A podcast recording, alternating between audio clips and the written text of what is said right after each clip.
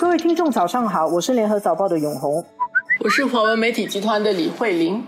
我们今天谈一个发生在美国的事情啊，事情发生原因呢，其实是刚好也跟香港有一点关系，就是警报。上个月二十五号，五月二十五号星期一，在美国的中西部的明尼苏达州阿波利斯市发生一件悲剧，一个黑人他因为涉嫌用假的美钞去买香烟。被警察扣留了。这个视频后来广泛流传，大家都可以容易在网上看得到。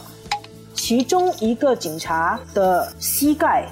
按在这个黑人，他的名字叫 George Floyd 弗洛伊德，按在弗洛伊德的脖子上超过八分钟。这个弗洛伊德他不能呼吸，最后弗洛伊德就不治身亡。这个警察已经被控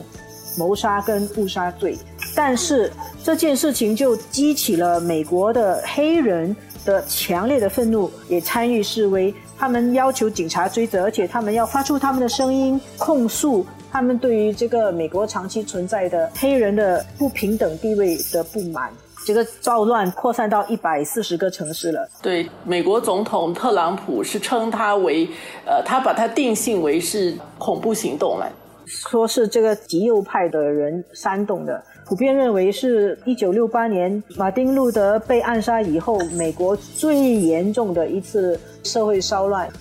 所以永红提到这个马丁路德，一直到现在啊，其实一向来美国内部的种族之间的问题是长期都存在。去年底有一个学术的研究是说，美国的非洲裔啊，就是美国的黑人被警察的致死率是千分之一，这个是相当高的。就是那个研究突出了很多，就是美国的黑人在他们的那个社会里面的一些一些情况。奥巴马当总统的时候，也有发生一些种族之间的一些问题，它长期都存在。但是这一次特别让大家关注，我想有三个方面来看：一个是在这个新冠疫情的背景底下啊，发生这个事情，然后大家还跑上街，整个视线的这个转移，这个是一点；另外一个是美国总统选举。很快下半年再举行了，那么怎么应付？跟这整个事件当中，无论是特朗普，因为特朗普是共和党的当然的候选人啊，然后民主党的这个候选人拜登啊。他们会有怎么样的反应？他们能够在这次的这些事件当中，对他们最后的选举结果，包括拜登是不是会真的因为这样，他会选择一个黑人当他的副总统搭档啊？这个都是受到关注。他怎么影响到整个美国总统选举的结果？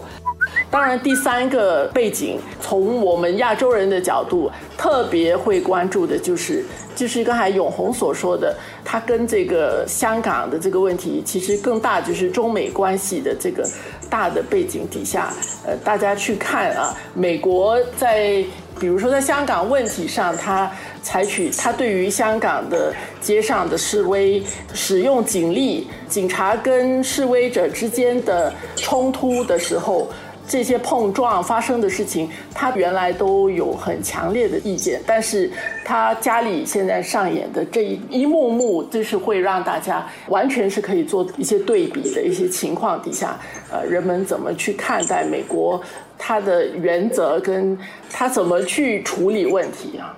这么巧哦，上个星期中国北京那边要推动订立香港国安法。就是要由北京定法律给香港维护国家安全啊。结果这个国际社会对于这个反应是很强大嘛、很强烈嘛，认为香港的自由又会受受威胁，这当然是一个问题。能不能还有就是，基本上普遍上西方国家对于去年的香港的示威是同情的啊，然后香港人就说香港警察很暴力，警报是使这个行动越演越烈的原因。但是现在这些事情都发生在美国，然后在美国，警察对这个示威者也是有很粗暴的去执法的，包括用橡皮子弹来射记者，包括用胡椒喷雾来喷记者，然后有一个记者的眼睛被橡皮子弹击中，所以我觉得这这些事情发生以后，其实它无形中会给中国第一次转移焦点，第二个是减轻舆论压力。那么呢，美国要再去讲到香港的警察多暴力啊，怎么样，就确实会有一点没有底气，少了很多说服力。他其实给了国际社会一个机会，去很近距离的去看美国，就是不只是看美国的科技的发展啊，美国的商业的太空船如何啊。这一段时间以来，我们看到的这个美国，让很多人会去质疑特朗普，还有特朗普领导的美国到底在发生什么事，他的领导力的这个缺乏。你从新冠病的这个应对的方式，就是他退出世卫等等，然后到这个整个骚乱，甚至人们会去想，不只是去质疑这个特朗普的领导力，甚至会去质疑呢这个美国的一些制度，包括美国的民主制度，为什么会去允许这样的一个总统？产生美国的民主制度到底是有什么样的利弊？就更多人会从这些方面去进行讨论。